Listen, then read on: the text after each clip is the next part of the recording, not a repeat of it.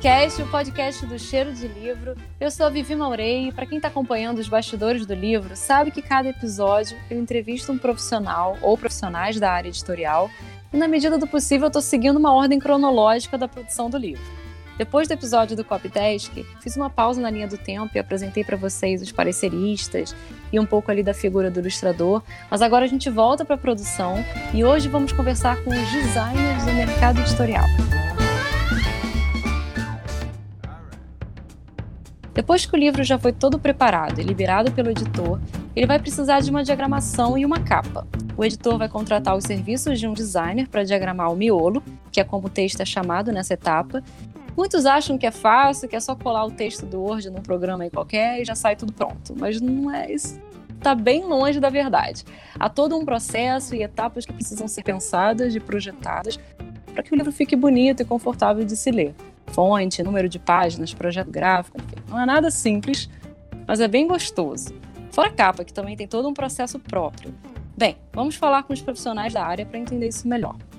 Paula Cruz e Rafael Nobre, sejam muito bem-vindos ao Litcast, por favor, apresentem-se, contem um pouquinho de vocês, da história, de como foi chegar até aqui, né, de como vocês fizeram, como foi a decisão de ser um designer e viver esse ofício. E aí, gente, eu sou a Paula, eu tenho 28 anos, eu sou formada na FRJ, Escola de Belas Artes, que nem o Rafael também é. Eu me formei em 2016, eu trabalho majoritariamente com design e ilustração.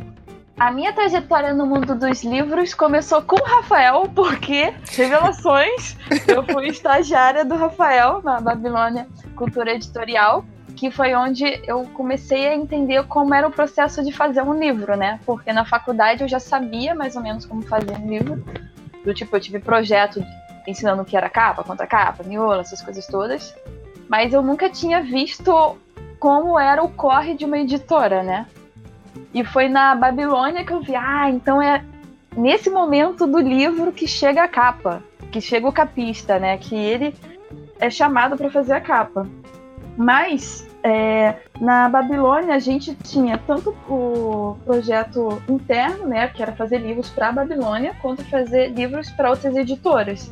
Então eram dois processos totalmente diferentes, assim, porque para Babilônia eu via os autores, eu conhecia a galera que escrevia, eu estava vendo o pessoal editar, eu também estava aprendendo sobre revisão de texto e tal. E aí, quando eram os trabalhos de fora, eu entendia mais, ah, às vezes eles só querem a capa, porque não vai ter ilustração dentro, ou já tem o pessoal trabalhando no texto, então a gente realmente só vai entrar na parte de design agora e tal. E aí foi uma grande escola, assim, porque também trabalhei com a Kátia Regina, que é outra fera, né, da diagramação e do mundo editorial. Aí foi uma época que eu aprendi muito sobre o mercado editorial, só que eu não faço só coisas além disso, então também comecei a procurar outros caminhos para ver se eu queria trabalhar somente com livro. E foi quando eu também comecei a trabalhar com animação, fui para outro estúdio e tal. E eu também estava me formando, né? Eu fiquei na Babilônia como, como é, estagiária só. E aí, atualmente, eu voltei para o mundo dos livros porque eu estou trabalhando muito com essa nova geração de escritores, especialmente de ficção científica ficção espe especulativa e young adult. Do tipo, eu fazia parte de um grupo de leitura chamado Liter Literary Hurricane. E o dono desse clube de leitura me chamou para fazer identidade visual da editora dele, que é a Plutão Livros, que é uma editora de ficção científica brasileira. E aí foi o começo, assim, de fazer um milhão de capas. Faço tudo com o André Caniato, que é o nome desse editor. Ele é incrível, assim. E aí eu comecei também a fazer muita capa de ficção científica, tanto para esses, esses escritores independentes, mas da minha idade, como também para editoras como a editora Morro Branco, assim. E aí agora eu consigo também fazer não só as capas, como a ilustração dos projetos internos e basicamente tudo que o Rafael me ensinou, assim, porque o Rafael, o Rafael vai contar melhor, mas para mim ele é um dos melhores capistas também porque ele mistura a ilustração com desenho de letra, tipografia e tudo junto na capa, sabe? Isso foi um dos grandes ensinamentos que o Rafael me passou e que eu amei eu aplico até hoje. Assim. Fiquei até encabulado agora. Que isso, não. Aqui, ó, vou te elogiar muito mais hoje. Eu comecei, estudei na FRJ, né, também. E meu primeiro contato foi, na, foi acho que no segundo período, assim, da faculdade. É, tinha uma, tive uma professora chamada é, Irene Peixoto. Incrível! Tu pegou ela? Uma das mulheres da minha vida. a matéria era processos gráficos, uma coisa assim. E ela levava aqueles livros maravilhosos, com vários acabamentos diferentes, um design totalmente é, incrível, assim. E a matéria dela tinha um, um, exercício que era fazer uma capa de livro. E aí eu fiz um, um livro da a capa da Agatha Christie, aquele livro chamado Água Viva, que era um livro que eu tinha lido na época, tinha gostado bastante. E a partir desse momento eu comecei assim a me interessar muito por essa parte de impressos. E aí andando na faculdade, né, na UFRJ, tinha no mural lá uma vaga de estágio na, no grupo Editorial Record, é, para o departamento de design de lá. E aí eu montei um portfólio, não tinha nada, nunca tinha trabalhado, não tinha trabalhos comerciais, né, assim, para nenhum lugar. Montei um portfólio com os trabalhos da faculdade mesmo, das aulas de tipografia, cartaz, enfim, tudo encadernei, fiz uma costura japonesa e tal, fiz a capa em tecido, fiz todo um gary-gary lá para tentar. E aí eu fui para entrevista e quem estava no, quem tava no departamento era o Leonardo Iacarino, que até hoje é o diretor lá de design do Grupo Record. E lá que eu tive o primeiro contato assim com, com esse universo, né, do editorial. As primeiras capas que eu fiz foram é, adaptações, então coisas muito é, simples assim, né? E depois que eu fui pegando os trabalhos mais é, que envolviam uma, uma, parte de criação maior. E eu fui gostando muito assim desse, desse processo, porque é, no livro assim você pode trabalhar várias e eu sempre desenhei também é, essa parte de ilustração também eu, sempre gostei de fazer e nesse trabalho com o livro eu, eu eu acho interessante que eu pude é, exercitar várias áreas assim do design, né? seja tipografia, ilustração, fotografia. Você precisa aprender de tudo um pouco, assim, né, para conseguir é, ter um resultado legal assim nos trabalhos. E a Record foi minha primeira, meu primeiro cliente, assim, né? De, é, ainda estagiando, eu comecei a pegar uns frilas lá né, durante o, o estágio e depois eu fui para um outro estágio na área de moda na, Headley, que aí já era uma coisa mais experimental e depois eu voltei para Record, fiquei mais um tempinho e depois fiquei de frila tendo a Record como o principal cliente. Então eu fui aprendendo é, fazendo também é, junto com o Iacarino e vendo lá todo o processo. O legal de trabalhar dentro da editora é que você tem contato com os editores também, né? Então é, você consegue ter um retorno maior do que, que você está fazendo, o que, que eles precisam, com a demanda, né? Enfim. E aí depois eu fiquei um tempão de freela, é, trabalhando para várias editoras. Fiz a Babilônia, né? Como a Paula falou, junto com a Kátia e a Michelle. E que era uma produtora, a gente fazia trabalho para outras editoras e a gente tinha, e a gente também era uma editora, né? E fazia os nossos próprios livros também. Aí que eu conheci a Paula, que chegou um momento que é, junta, fazer essas duas coisas só tinha eu como designer, então chegou um momento que ficou muito trabalho é, para eu fazer sozinho. E também foi uma experiência muito legal, assim, é, poder trabalhar com outras pessoas. A Paula é incrível, assim, que ela, ela trouxe muitas coisas legais, assim, também aprendi muita coisa com ela. E ela traz um outro olhar, assim, essa coisa. É, que ela ainda estava na faculdade, então trouxe, assim, um, um frescor, né, assim. E ela tem, assim, ideias muito boas também. Então acho que essa troca foi, foi esse momento assim foi bem interessante assim para mim e aprender também é... porque como fila às vezes você fica um pouco sozinho né demais assim. É, nossa e a gente duplava muito legal né era tipo ping pong assim tipo, é. começava terminava e pô cara muito bom você poder trocar ideia, enfim, cada um ter uma, uma ideia diferente, conversar sobre isso é, é bem legal. Então, só para entender um pouco do processo, para a galera que você tra trabalhou mais com editores, então você teve esse contato, vocês estão acostumados a receber trabalho como frila, mais, né? Como frila de capista ou frila de miolo. O que, que vocês fazem mais então? É a capa e a ilustração e juntam. Eu sei que o Rafael faz muito trabalho também de projeto gráfico. E isso é um assunto que eu gostaria de entrar também para a galera entender o que, que é um projeto gráfico. Porque às vezes, só para situar o ouvinte, acabou o Copydesk, o editor provavelmente liberou esse texto, esse texto está redondinho no Word, está limpo, ele vai mandar para um diagramador diagramar, diagramar o miolo. Ele vai passar por um processo né, de, de provavelmente InDesign, que é o programa que se usa, e diagrama. Só que precisa de vocês para decidirem qual vai ser o projeto gráfico. E aí, como é que vocês fazem isso?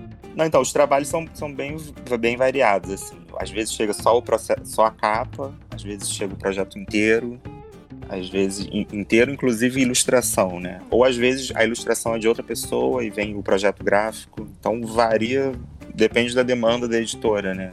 Embora a maior parte que eu, é, que eu vejo, assim, que tem uma demanda é, que eu acabo fazendo também a ilustração, seja da capa ou do, do miolo. Mas acontece de vir a ilustrar, já ter uma ilustração pronta ou até mesmo é, chamarem um ilustrador e nem ter ainda ilustração, né? Eu ter que fazer o projeto gráfico sem as imagens ainda. Nossa, sim, isso é bem doido. É, que é um pouco mais difícil. Você, enfim, tem que. Tem que imaginar é, os espaços. Montar é, toda a estrutura pra... e até pensar o número de ilustrações, enfim, ajudar o ilustrador também a. Quando eu acabo fazendo tudo é um pouco é um pouco mais fácil nesse sentido, porque eu acabo já pensando é, todo o processo, né? Quando envolve outras pessoas é um pouco mais delicado que você tem que. É, é, eu acho legal quando você consegue pensar o livro inteiro, assim. Acho, acho interessante. Mas os trabalhos de capa também eu gosto bastante de fazer. Então. E esse projeto gráfico vocês pensam sozinhos, a fonte, o que, que vocês vão usar? E a, a capa vai chegar até nela daqui a pouquinho. Mas assim, em termos de de projeto, a editora te dá pronto, ela fala para você, ah, eu quero que seja assim, assim, assado, ou vocês têm essa liberdade de criar é, e resolver o que vai ser feito? Aí depende do briefing da editora, né? Então, às vezes tem briefs que são mais é, circunscritos, assim, né? Já diz mais ou menos o que, que, que eles querem, outros são totalmente abertos e aí você fica livre para propor, assim. Às vezes até mesmo o formato do livro. Eu já, já peguei projetos que eu tive que decidir até o formato, assim. E o, form, e, o forma, é, e as ilustrações que eu pensei para o livro é, interferiram no formato do livro também. Então. Um dos projetos gráficos que eu fiz foi com a editora Morro Branco, porque eles chegaram para mim e falaram: ah, a gente quer a capa e tal, mas você também faz projeto gráfico? Eu falei: ah, meu sonho é fazer o livro inteiro, né? Amo, sim. E aí é, eu fiz ilustrações, é, capa e projeto gráfico.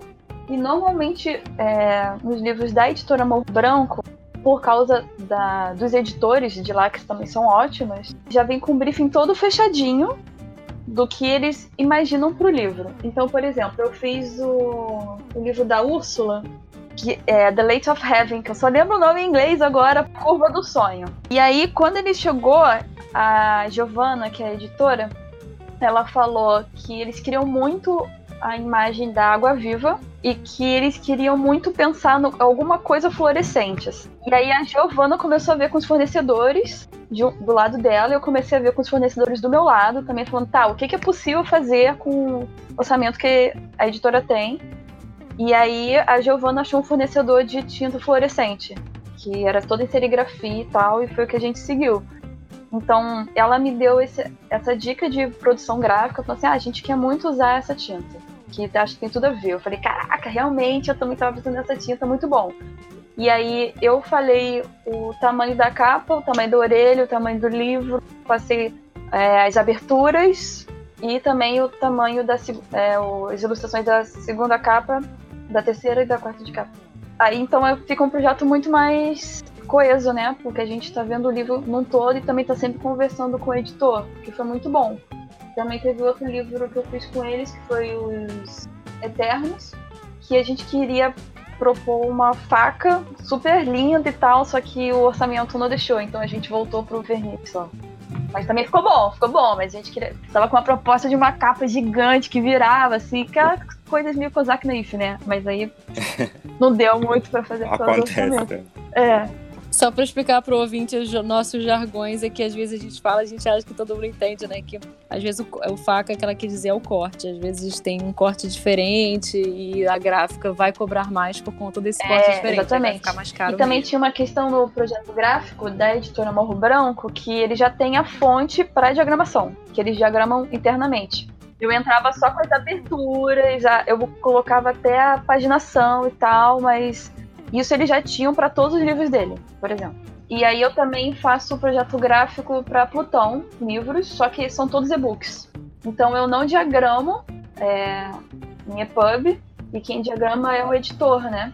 O André, que também fez um trabalho lindo, mas ele fala assim, ah, Paulo, qual você acha que pro colofão é qual fonte? Você acha que a gente tem uma abertura? A gente, tipo, tem muito muita conversa nessa decisão de projeto gráfico também, né? Porque eu acho um pouco frustrante o leitor pegar uma capa linda, abrir o livro e não ter nada a ver. E às vezes essa conversa da capa, às vezes não, né? É crucial que a, a capa converse com o miolo, mas nem sempre é possível, justamente pelo que você falou, que às vezes o capista é um, o, projeto gráfico, o diagramador é outro, e aí pode ser que fique ruim mesmo tem vários tipos de livro também, né? Na verdade, você tem, tem editores que já têm um projeto de miolo é, definido, assim, né?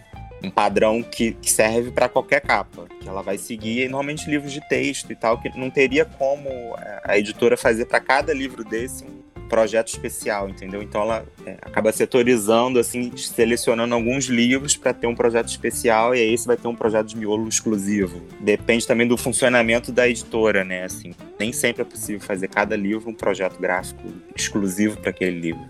Além da preocupação que vocês têm de deixar harmônico, qual a preocupação que você acha que um diagramador precisa ter além dessa, né? Ou que a editora precisa ter com a diagramação? Não só com a diagramação em si. Quando eu falo diagramação, eu tô falando de tudo, tá? A gente pode ser projeto gráfico, pode ser o projeto da capa, é, a própria diagramação do miolo. O que, que vocês acham que existe aí de preocupação? O mais importante é ser um livro bom de ler, né? Que seja. Que não. Que não dê aquele cansaço. Você olha é, que não canse. Pensa, é, quero ler. Ou aquele texto espremido, ou um texto cheio de buraco, mal finizado, né? Assim, com a margem muito ruim de enfim, acho que seria o mais importante. E além disso, entra os critérios mais subjetivos, assim, de dar, do projeto, né, da criatividade, como que ele se relaciona com o conteúdo visual, né? Para mim, a questão de leiturabilidade, que é justamente essa vontade de ler, é a mais importante. Pode ser o melhor texto do mundo, que estiver naquela fonte, que parece tudo espremido, e que você sente que não está andando na leitura, a pessoa vai ter até uma experiência de de leitura diferente, né? Isso compromete o texto também. Porque as pessoas falam muito de legibilidade, que é você conseguir diferenciar uma letra da outra e tal, que isso são características da fonte. Mas a leiturabilidade, para mim, que realmente mata o, o, bom livro. E isso a gente tá sempre, tem sempre que estar tá pensando, porque não adianta ser, sei lá, o melhor livro do mundo, mal projetado, que as pessoas não vão nem seguir nele, né? Eu comprei uma vez, não façam isso, tá, gente? Eu comprei uma vez Dom Casmurro por 3 reais na Bienal do Livro.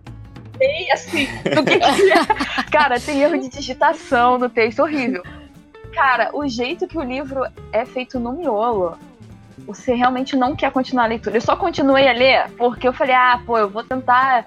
Todo mundo fala tão de, tanto, né, de Dom Casmurro que eu tenho que terminar. Mas eu falei, cara, se eu tivesse lido em outra edição, ia ser assim uma apreensão muito mais justa com o texto do Machado de Assis, né? Porque, cara, três reais um livro, meu Deus do céu. Eu nem o preço da Bíblia hoje, sei lá. Você lembra, Rafael, que a gente tava falando de uma vez, muito tempo, nem sei se você vai lembrar, que você tava no metrô é, aí você viu um cara lendo no Kobo e aí as pessoas diagramam sozinhas, né, no e-reader. Ah, é, no e-book você põe, aumenta a letra e vai criar aqueles buracos gigantescos é, Aí você falou assim, caraca, 500 anos de tipografia pra pessoa botar fonte 60 e ficar inconstitucionalissimamente.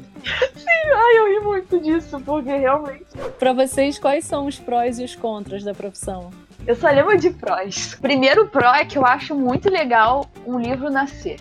Tipo assim, um texto, você conheceu todo o sofrimento do escritor, lapidando o texto com o editor, aí você faz a capa e todo mundo fala, cara, muito legal. Aí o livro sai e todo mundo fica, gente, esse projeto nasceu. Isso para mim é uma das coisas mais bacanas, é justamente a rede de pessoas que envolve fazer o livro, assim. Eu acho muito, muito incrível, assim. Eles estão criando a experiência exatamente, do usuário. Exatamente. Nossa, e experiência do usuário é aquilo, né? Cada um tem a sua, mas, pô, se você puder ajudar, melhor, né? Uma ironia é que você é, faz os projetos, né? Você primeiro tem que ler o livro todo no Word, naquela diagramação básica. Cara, quanto... Mas ao mesmo tempo, esse, esse é um lado meio que fantástico, assim, que você pega aquela coisa do Word, você vai vendo aquilo se transformar no livro, né? né em outra é... coisa. Quando você pega o final, assim, você pega o livro, você pega aquele Word que você recebeu, assim, você fica, caraca. O que eu também gosto muito é dar uma cara. Porque por mais que às vezes você não coloque desenhos de personagens detalhados e tal, a sua capa meio que vira a identidade visual da história. Então, pô, eu fui na Bienal esse ano, né? E foi a Bienal mais chocante que teve, né? Por vários motivos, assim. E aí ver as pessoas segurando o, o livros LGBT para fazer manifestação, para mim pareceu coisa de filme, assim. E a capa dele se tornou um símbolo para mim. Então é um poder visual muito grande. Eu penso quando eu li Harry Potter, por exemplo, que para mim foi muito difícil até aceitar os atores, né? Porque eu já tinha imagem do Harry Potter na minha mente por causa das capas também. De certa forma, é a sua interpretação do, daquele conteúdo, né? Todas as escolhas também que vocês fazem de, às vezes, ter um, uma abertura de capítulo, em vez de ter só um número e o título do capítulo, às vezes nem isso, ter só o número e um desenho, uma ilustração, o fato de ou um espaço maior, uma, um respiro maior, um respiro menor, só essa decisão que vocês tomam já estão tá, já tá dando, né? Já estão dando a cara do é, livro. No miolo são micro, micro decisões que fazem a diferença, né? Totalmente, nossa. Na tipografia, na escolha, que às vezes é, um leitor, assim, às vezes talvez nem perceba muito, mas são essas micro diferenças assim que acaba tornando o conjunto uma coisa bem didática só para a galera entender assim acho que isso é fácil de achar mas para vocês falar para vocês poderem ter esse, essa chance de falar. Quais os programas que vocês usam para diagramar um livro? É só o InDesign ou tem outros eu uso só o InDesign é. Capa? Só Photoshop eu uso muito Illustrator. Eu uso, eu faço normalmente no Illustrator e no Photoshop e finalizo no InDesign. Eu acho melhor para diagramar os textos. E quanto tempo que as editoras dão de prazo? Quanto tempo que vocês demoram para para fazer o um projeto, para fazer uma capa? Eu sei que depende, então de cada coisa. Quanto tempo vocês demoram? É, então, é, essa é uma, é uma, acho que talvez uma parte ruim dessa. é, e talvez seja o contra, né? É, a parte do contra aí dessa de trabalhar nessa são, os prazos sempre curtos, curtos das é, editoras. Que, às vezes você quer ler o livro, enfim, se aprofundar um pouco mais para pensar alguma coisa mais é, e não dá tempo. Então você tem que é, meio que se virar naquele tempo que você tem, é, ler o, o máximo que der. Às vezes não dá para ler tudo e trabalhar em cima desses limites, né? Assim, do que é possível fazer. Uma capa normalmente prazo é uma semana, duas. Às vezes tem clientes que me dão um mês. Eu também já contei, eu sempre uso um aplicativo que conta as horas, né? Que eu tô fazendo nos projetos. E aí, para uma capa muito complexa, normalmente é 50 horas, assim. Tipo, muito complexa desde que você. Assim, eu Nossa, consegui, a... conseguiu medir isso? Sim, eu boto assim, ó, referências, eu sei lá, procurando referência. É, layout layout, finalizando, finalizando. Aí quando é muito assim, uma ilustração muito braba mesmo, tipo, a que eu fiz para Plutão, que é uma capa toda ilustrada, chamada Diário Simulado, foi tipo umas 40 horas, assim, 45. Na ilustração tem, é, realmente demora Nossa, bem não. mais. Assim. E às vezes tratamento também da ilustração demora é. muito mais. Mas às vezes eu também leio a, a, o briefing e o livro, né? E eles já me dão uma resposta tipo, na hora, assim, às vezes o texto é tão bom que eu já venho. É, eu já fiz capa em 10 horas, 15 horas. É, mas eu não falo isso nunca para fornecedor.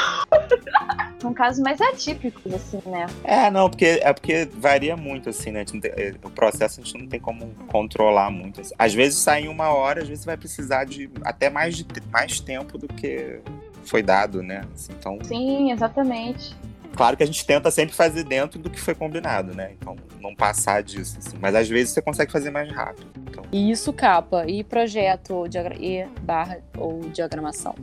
Ah, o projeto normalmente dá um volta também mais de uma semana também. É. Desse, é. Então não é muito. A diagramação também, mais uma semana, é por volta. Os prazos são que uma semana. Assim, então. Às vezes eu já penso a capa com projeto gráfico, pra também já sair os dois bebês de um jeito só, né? Pô. Às vezes a, a urgência é o projeto gráfico, então tem que fazer primeiro o projeto gráfico para eles irem revisando o texto, quer dizer, para eu diagramar primeiro, para eles depois irem revisando. E aí nesse tempo que eles estão revisando, eu vou pra capa. Hum, boa. E aí depois eu faço alguns ajustes no miolo, assim, na folha de rosto e tal, que às vezes eu não sei nem que é a tipografia que eu vou usar na capa, então. E como que vocês veem o mercado de para design hoje em dia, assim, brasileiro, né? Estamos falando de Brasil. Tá tranquilo, tá em crise que nem as editoras, tá tendo trabalho ou os freelas diminuíram muito? Nas editoras, acho que é, tá havendo, assim, nas grandes editoras, né, médias e grandes, um rearranjo por conta da crise, enfim, da Saraiva, Cultura, tal, que deram um calote aí na, na, galera. E até a Zara agora foi vendida para a Companhia das Letras. Então, na, na verdade, a, a, tendência é meio essa, né? Das grandes meio que se juntarem, né? Ficar esses conglomerados. Mas, ao mesmo tempo, você tem pequenas e médias surgindo. Acho que o mercado é bem diversificado, assim. Então, o mercado existe ainda. Acho até que para freelancer as coisas estão melhores do que para o pessoal que é contratado por editoras, porque a tendência é que as editoras vão enxugando e terceirizando, né? Ou até mesmo, por exemplo, é, capista. Que eu saiba, são poucas editoras que têm capistas fixos. É, pouquíssimas. Do tipo, a, a Companhia das Letras é uma que tem um time de arte fechado. Assim. Eles até chamam freelancers, mas são bem poucos, assim, porque normalmente a galera da casa já fecha, assim, todos os projetos. E tem para ilustradores da Companhia das Letras também. Mas, nossa, é um dos pouquíssimos casos, assim. Ainda mais porque normalmente as editoras que entram em contato com os freelancers, né? Tanto de ilustração quanto projeto gráfico, diagramação e capa, né? Vocês, no geral, não só vocês, mas vocês acham que um designer hoje ele precisa saber converter os arquivos para EPUB automaticamente, tipo, obrigatoriamente, ou não? Vocês não precisam ter esse know-how, a editora pode achar outra pessoa para fazer isso, o próprio editor não tem problema para vocês.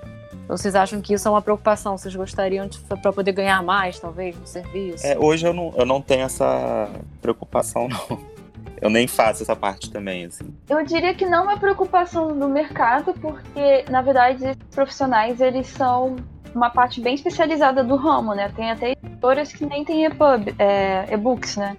Mas eu esqueci de falar isso, eu faço mestrado na PUC, que é sobre publicações híbridas, que é a publicação digital e impressa.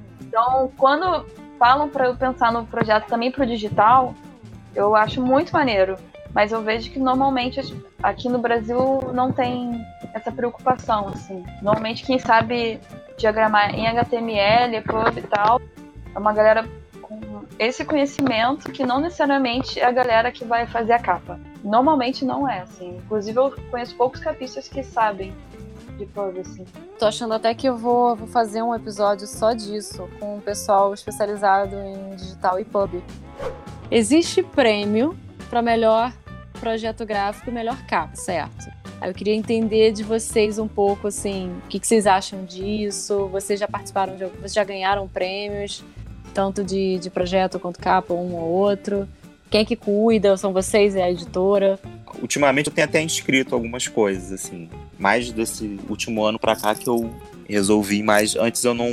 Enfim, não ficava muito por dentro. Quando eu via uma premiação, uma, quando eu ficava sabendo, já tinha acabado a inscrição. Ai, Rafael, eu ia falar exatamente é. isso. Eu sou meio relapso. É, aí eu montei no. Montei assim, ah, os prêmios que de repente eu queria participar e tal.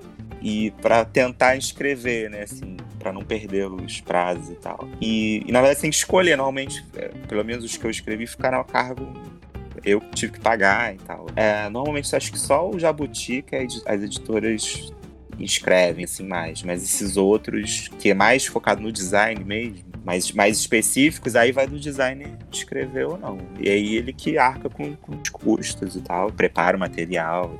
Um dos prêmios que eu conheço aqui no Brasil, o prêmio da ADG, que realmente eu não conheço editoras que mandam, eu conheço os designers que acham que o projeto vai se inscrevem, ser, é. Escolhido, eles se inscrevem e também eles que arcam com os custos. Às vezes tem que. Eu acho que na DG tem que mandar o, o livro físico, né? Se ele é escolhido também. Não, não. Não tem que mandar, não? Nesse, nesse não. Só se ele for pra exposição. Ah, tá. Perfeito. Nessa, nessa da DG agora desse ano, eu tive dois, dois trabalhos selecionados. De capa. Eu acho que é um dos melhores, assim, de, de design aqui do Brasil, né? Não sei se esse ano vem exposição pro Rio, mas está em Curitiba. Estará. E aí, semana que vem até vai ter um, a premiação do Brasil Design Award. Esse eu nunca tinha inscrito, eu inscrevi esse ano pela primeira vez. Aí eu fui selecionado também com dois. Arrasou! Um de capa é, e outro de projeto gráfico. Ai, gente, é tanta coisa. É a coleção do Biblioteca Áurea, que eu fiz para a editora Nova Fronteira. São os livros é, clássicos né, da literatura que eles estão é, reeditando junto com a Amazon. Então são livros em capa dura e tal, e tem normalmente uma ilustração na capa e tal. É uma coleção já tá até, tem uns 15 livros já. Não, essa coleção é perfeita. Aquelas. Foi número um. E aí até essa premiação é semana que vem que eu vou aí em São Paulo. Então eu nem sei se. Aí só na premiação que eles vão dizer se ficou em terceiro, segundo ou primeiro. Então eu nem eu sei ainda. Eu só sei que foi selecionado. Então, Paula também foi, né? Esse ano. Fui, nossa, mas é, esse foi muito doido, porque é um projeto que eu fiz junto com um estúdio. Então quem escreveu foi um estúdio, não fui nem eu. Por isso que eu fico assim, ah, sou meu relapso. ai, ai. Mas é caro pra se inscrever nesses prêmios? É, uns, quase uns 300 reais cada É. projeto. E a editora não ajuda, cara, que vacilo. Às vezes a editora Mas nem aí, também, mas aí também você realmente fica pensando assim, tá, mas pra que, que serve isso? É só pra, pra você. Um certo narcisismo seu de ah, ganhei e tal. Mas pegar um troféu assim, mas... pegar um troféu e botar no portfólio, mas acho que seria legal ter um feedback, né? Assim, do- porque tem tipo aquele prêmio da Museu da Casa Brasileira, Nossa, um dos melhores e mais legais também. que é um prêmio de cartaz, na verdade, né? De identidade visual e tal. Uhum. E, e eles fazem um textinho explicando por que, que eles escolheram, o que, que aquilo tem de interessante e tal. E, assim, acho que os prêmios não. Alguns não tem nada disso. Eles só. Ah, você ficou em primeiro, foi selecionado ou não foi. É, você não tem um retorno. Acho que seria interessante ter um, um retorno assim, nesse sentido, né? Com certeza. Até pra saber é, qual foi o critério também, né? Vocês podem falar mais ou menos quanto que um, um designer dessa área ganha?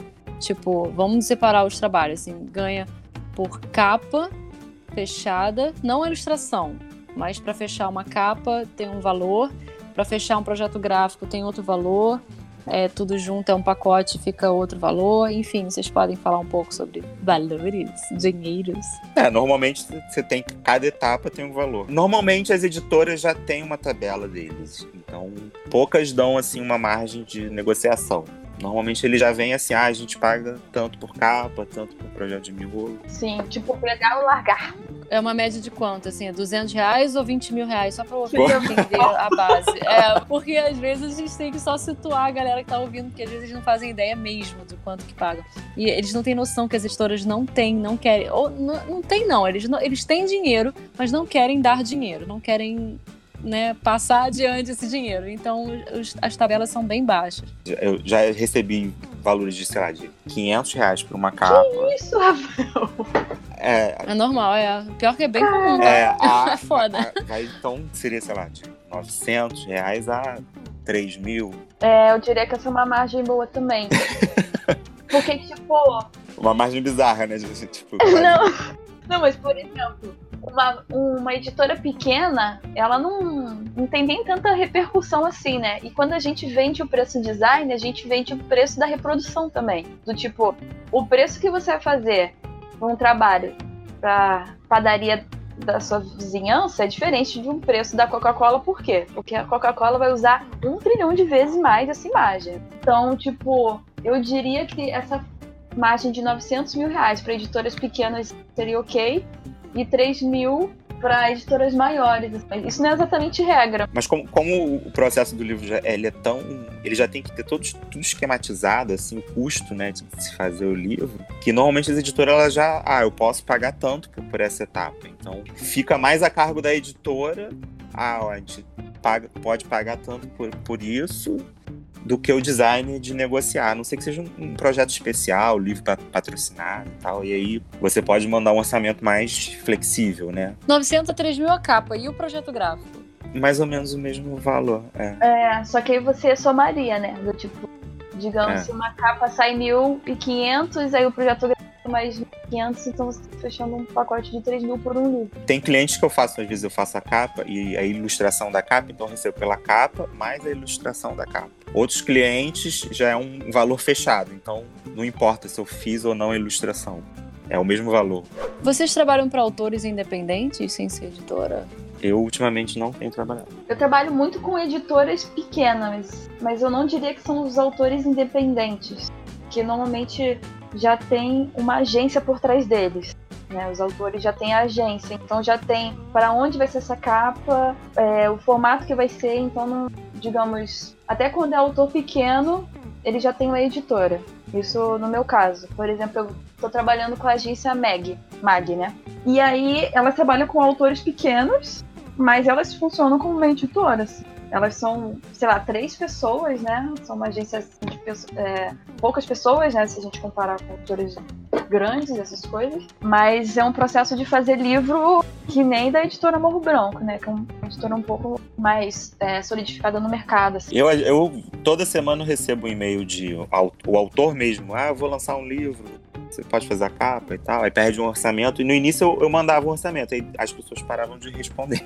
Mentira! Nossa! E aí eu não sei se, se achava caro e tal. Eu até cobrava um valor assim, menor, né? Eu não cobrava o mesmo valor que uma editora. Mas mesmo assim a pessoa não respondia mais. E aí eu, como eu, os trabalhos que eu tenho das editoras já, já preenchem o tempo todo que eu tenho, não teria como. é, até por uma questão enfim, estratégica, financeira e tal, eu prefiro atender os clientes é, que para mim são mais é, importantes e tal. Então, E o, e o marketing? Como é que vocês veem o marketing no sentido da, por exemplo, principalmente da capa? Não falando de projeto gráfico, mas falando mais de capa, fechamento de capa. Vocês pensam assim, ah, eu acho que eu acho que essa, essa maneira que eu fechar a capa aqui vai ser melhor, porque vai atingir melhor o público infantil ou juvenil ou adulto por esse motivo. Ou vocês não precisam pensar nisso, quem tem que pensar é a editora. às vezes isso vem, vem especificado no briefing, né? Assim, É, público, né? Então, normalmente eu já pergunto no briefing também. E a aprovação do layout já também, às vezes, influencia por isso também. Às vezes pode estar um layout, a capa linda, maravilhosa, mas às vezes pode dizer assim, ah, não tá conversando, não tá no tom do livro, ou conversando com o público do livro. Então você tem que adaptar ou mudar e tal. Faz muito mais sentido ter um- uma conversa, né, que a gente tá falando com os editores, do que mandou, teve um milagre, foi aprovado, vai, vai sem falar nada. Tem casos que às vezes é aprovado de primeira, mas é, normalmente sempre tem algum ajuste, alguma coisa que. Sim. Foi muito legal na editora Morro Branco, quando eu tava fazendo também a capa do Sonho, porque é uma das minhas autoras favoritas, né? Que é a Ursula K. Le Guin, que é um- ela é um dos grandes nomes da ficção científica no mundo. Nossa, ela é incrível, ela é incrível. Não. Eu vi uma, uma palestra dela, chorei até, tipo, meu Deus, essa mulher. E aí. e aí, quando chegou a capa pra fazer pra mim, uma das coisas que eles falaram é: a gente quer que todo mundo leia a Úrsula. E às vezes as pessoas têm um pouco de distanciamento da, de ficção científica. Então a gente quer uma capa que não seja super ficção científica no design. Falei, nossa, uma, uma boa estratégia. Achei muito bom isso, realmente. Ah, que bacana. Esse é o, o papel do editor é, é fundamental, né? Assim, também nessa.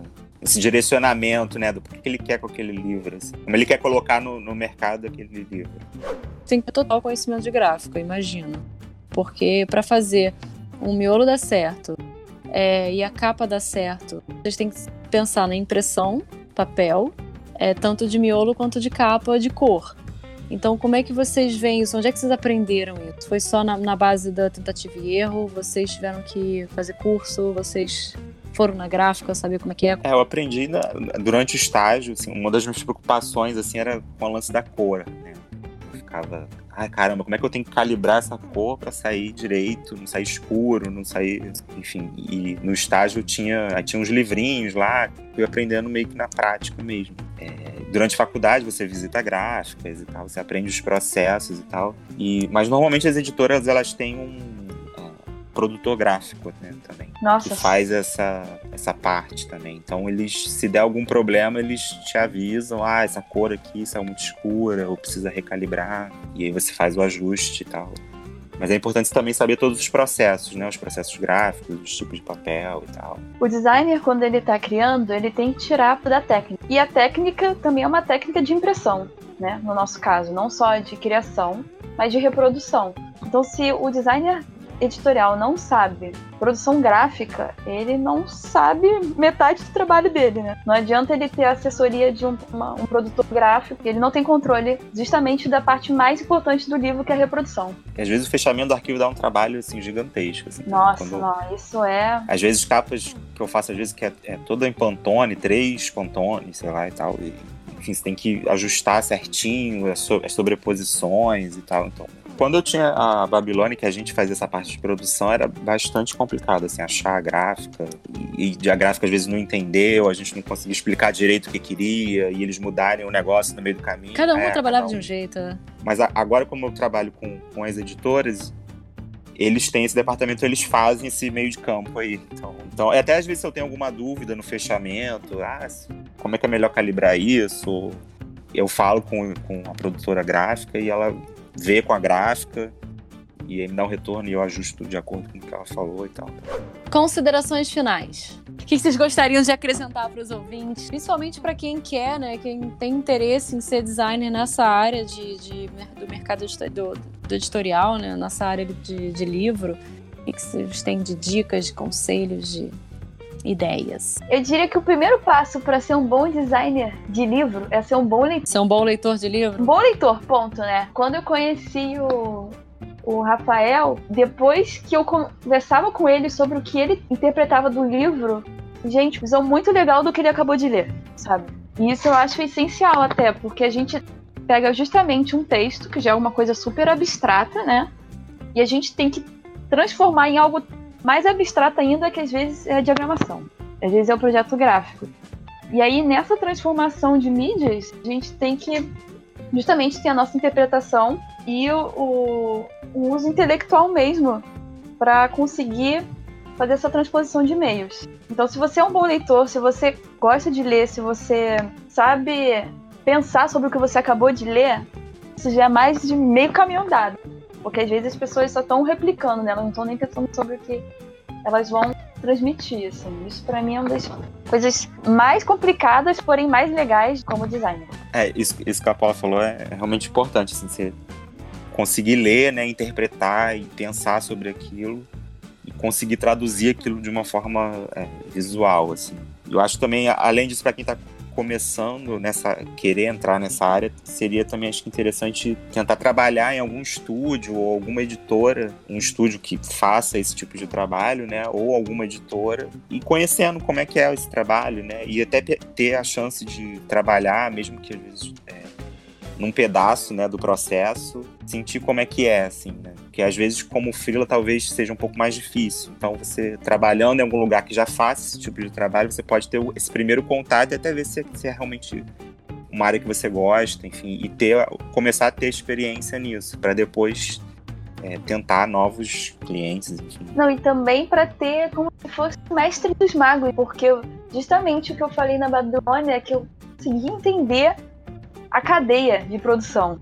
E isso é muito importante quando você está trabalhando de freela, até mesmo para você respeitar o espaço e as opiniões e as visões de outros canais que não da sua expertise, né? Do tipo, eu entender que o editor me falou que não é para soar mil por cento ficção científica, é também porque eu entendi o papel do editor enquanto eu estava trabalhando na Babilônia. E porque você também entende o papel da ficção científica hoje Sim. no mercado. Isso também, como você falou, ler livro faz você uma conhecedora daquele estilo e tal, e já parte daí também. Entender que o livro é um, é um processo, um trabalho que envolve muita gente, né? Que não é só você ali, a capa não depende só do editor, tem o marketing, tem o, o às vezes o autor vai interferir, então tem um mercado comercial da editora, então tem várias forças aí atuando. É, você tem que trabalhar em conjunto, né, com isso. Minha última dica é conhecer os capistas muito bons que tem aqui no Brasil,